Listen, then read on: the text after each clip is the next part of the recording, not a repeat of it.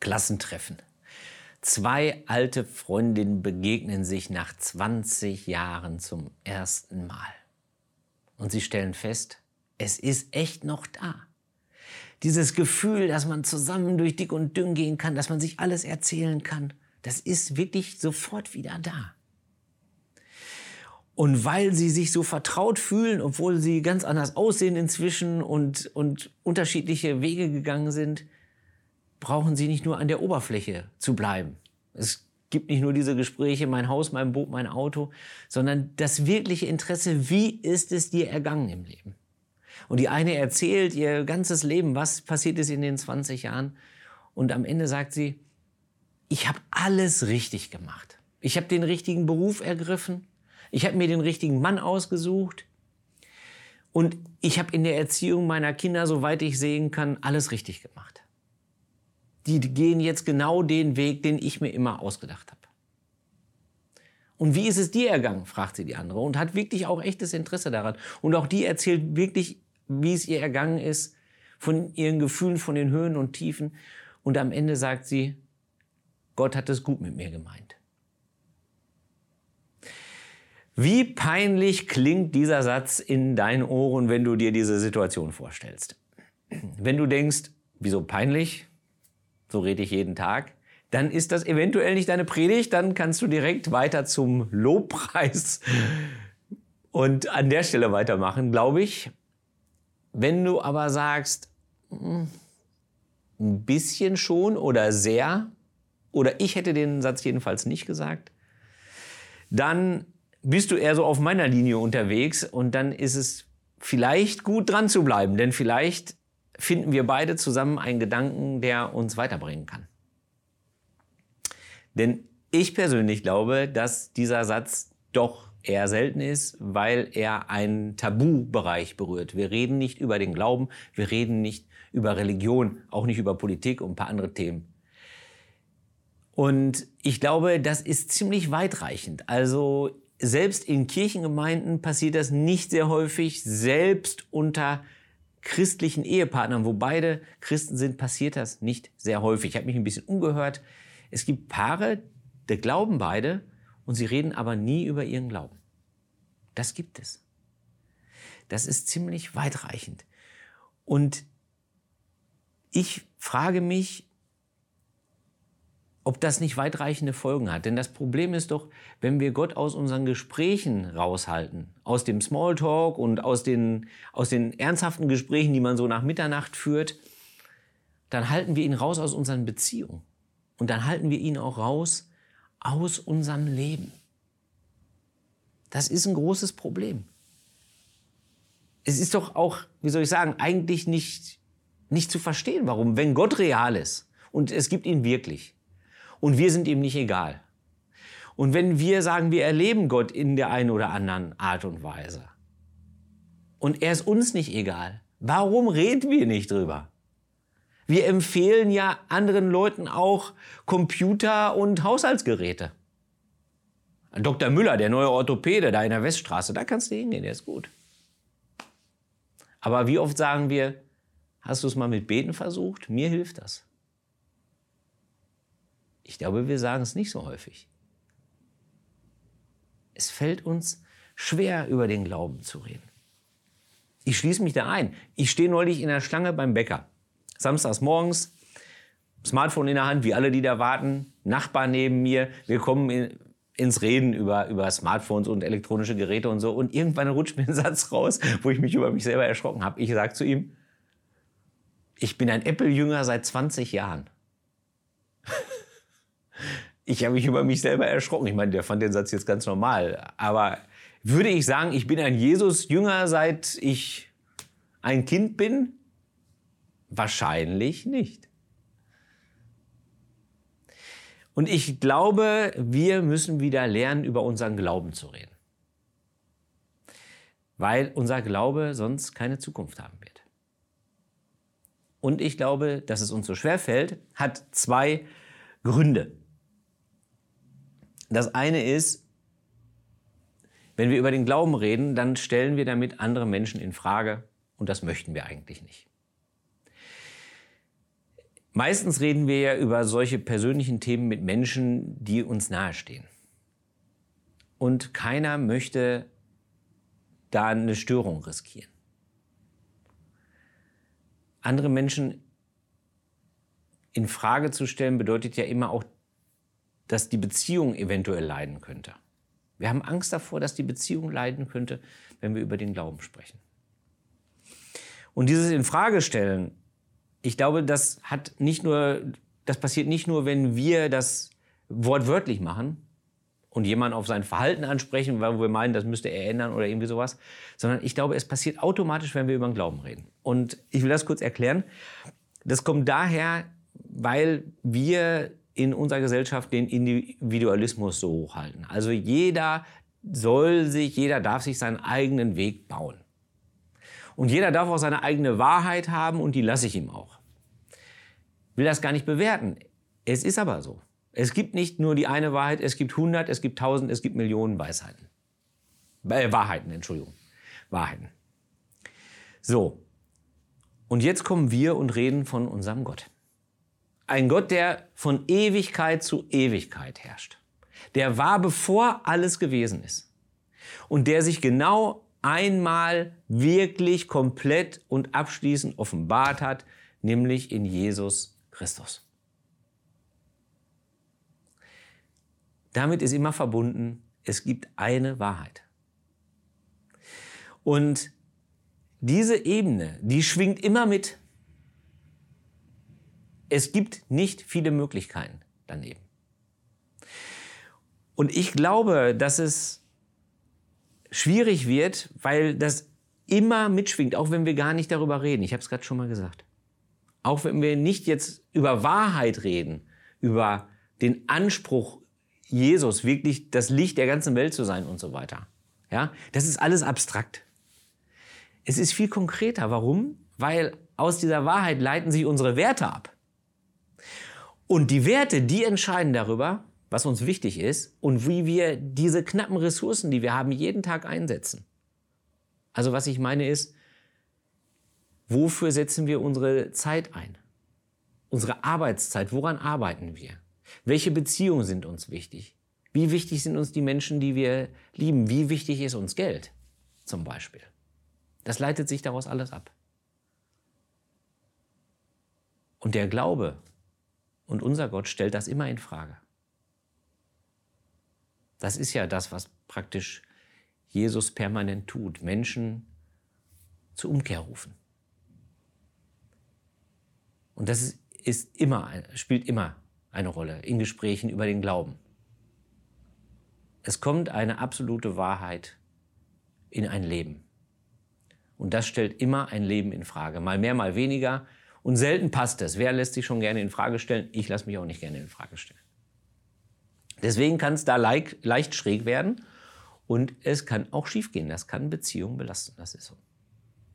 Es gibt aber noch einen zweiten Grund, weshalb es schwierig ist, über den Glauben zu sprechen, weil wir nicht nur andere in Frage stellen, sondern wir werden auch selbst in Frage gestellt. Und das ist zum einen ganz wörtlich natürlich. Also das heißt, Menschen, die wissen, dass wir gläubig sind, stellen auch Rückfragen. Und die sagen dann, äh, ja, sag mal, du bist doch Christ, was ist denn Gott für dich? Mal eben schnell, am Bierwagen. Und das ist echt schwer.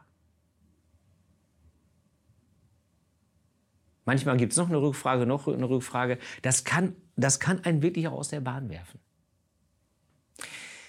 Das ist das eine, wie man in Frage gestellt wird. Es gibt aber noch eine viel bedeutsamere Ebene und die hat mit unserem Handeln zu tun. Das, was wir über den Glauben sagen, das können wir kontrollieren. Wenn ich jetzt hier ein Video mache, wo ich über Glauben rede, da überlege ich mir doch genau, welche Beispiele will ich von mir erzählen, was will ich sagen, wie will ich wirken, dass das auch zu meinem Bild passt, was ich von mir selber im Kopf habe und anderen zeigen will. Das ist ganz natürlich. Auch wenn man kein Video macht, auch wenn man einfach im Gespräch mit Menschen ist, ist das ganz natürlich. Wie wir wahrgenommen werden mit dem, wie wir handeln, das haben wir gar nicht in der Hand. Und wenn wir mit Leuten sprechen, die uns nahestehen, wenn wir mit Menschen sprechen, die uns nahestehen, dann sehen die in der Nahaufnahme unser Leben. Und dann merken die überall, wo es diese Unstimmigkeiten gibt. Das ist auch sensibel bei anderen Leuten, die eine Botschaft haben, wo es um Lebensveränderungen letztlich geht. Ne? Also Fridays for Future, die jungen Leute ziehen durch die Innenstadt und jetzt könnte man ja sagen, auch wenn man das nicht gut findet, zum Beispiel, könnte man ja sagen, ach ja, junge Leute, jetzt haben wir jahrelang immer gesagt, die sind zu unpolitisch. Jetzt nehmen die endlich mal ihre Verantwortung wahr und demonstrieren mit den Mitteln, die die Demokratie ihnen bietet für ihre Zukunft. Ist aber nicht so, ist häufig nicht so, sondern wenn man da am Straßenrand steht, dann sieht man oder dann hört man, wie Leute sagen, jetzt guck dir den Müll an, die die da, die, den die da wieder hinterlassen haben. Guck dir den Müll an.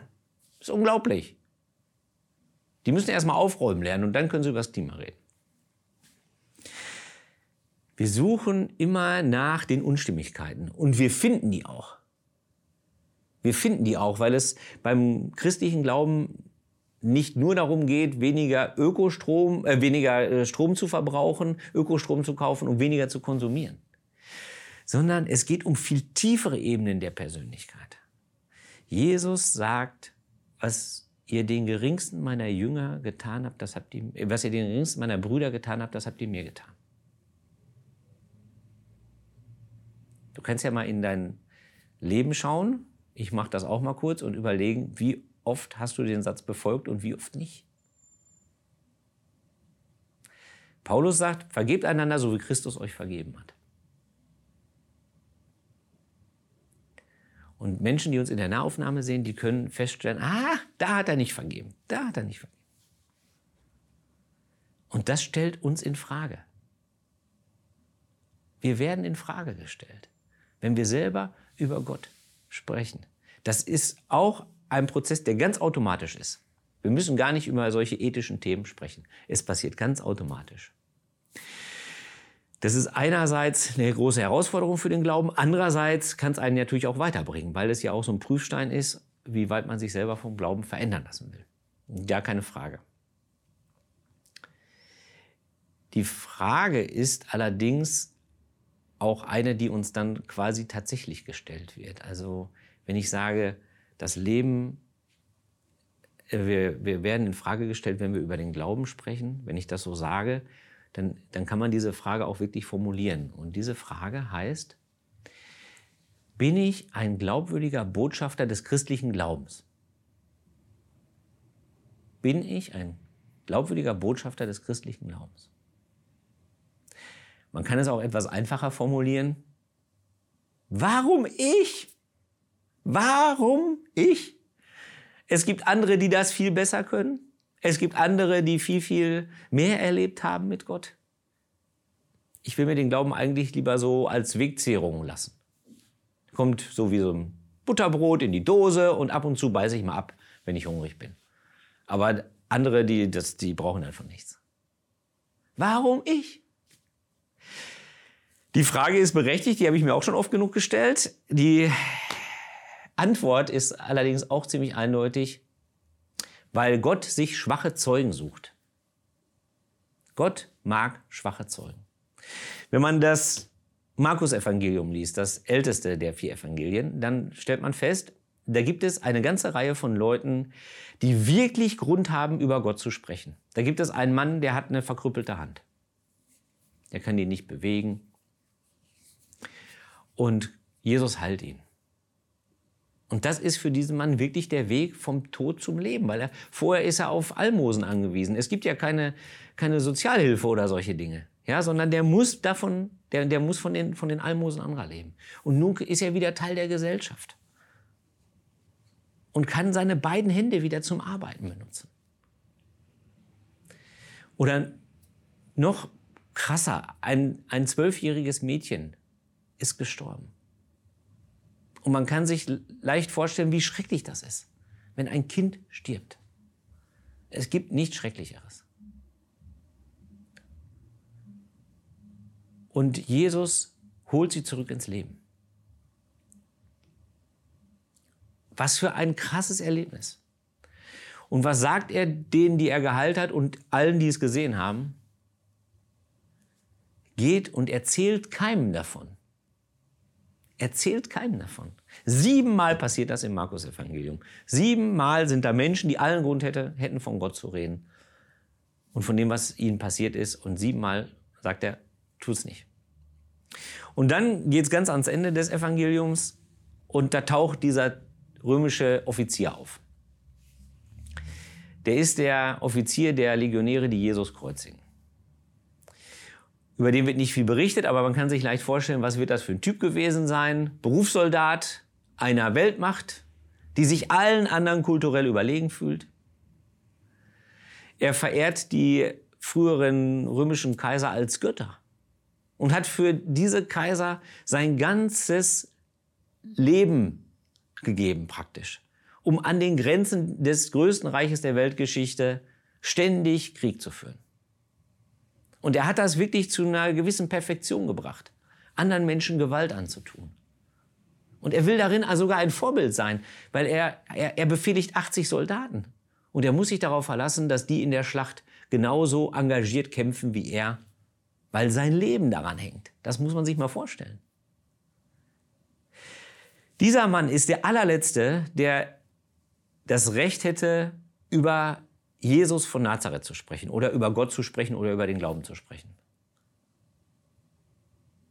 Er verehrt Kaiser als Götter.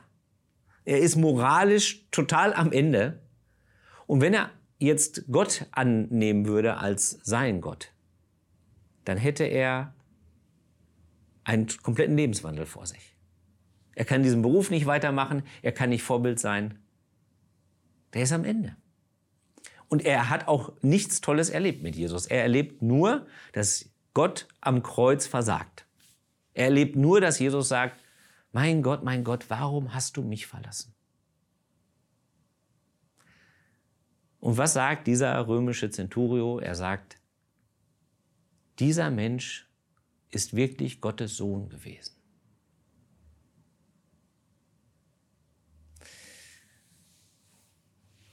Gott braucht keine Helden, um über den Glauben zu sprechen, sondern er braucht Leute mit Problemen, die anderen Leuten mit Problemen Mut machen. Passt gut zu uns, oder? Ich bin kein Held. Du bist vielleicht einer, ich weiß es nicht. Ich bin kein Held. Wir sind keine Helden. Und genau Leute wie uns macht Gott zu Zeugen. Wir sind nur Menschen, die Hunger haben, die anderen Menschen, die Hunger haben, zeigen, wo es Brot gibt. Wir müssen gar nichts abgeben von der Dose, von der, von der kleinen Ration, die wir in der Tasche haben. Wir müssen nur zeigen, wo es das in Hülle und Fülle gibt. Das Brot des Lebens. Und so herzlos können wir ja nicht sein, dass wir das anderen vorenthalten, nur weil es uns und manchmal auch unsere Beziehung in Frage stellt, wenn wir darüber sprechen. Amen.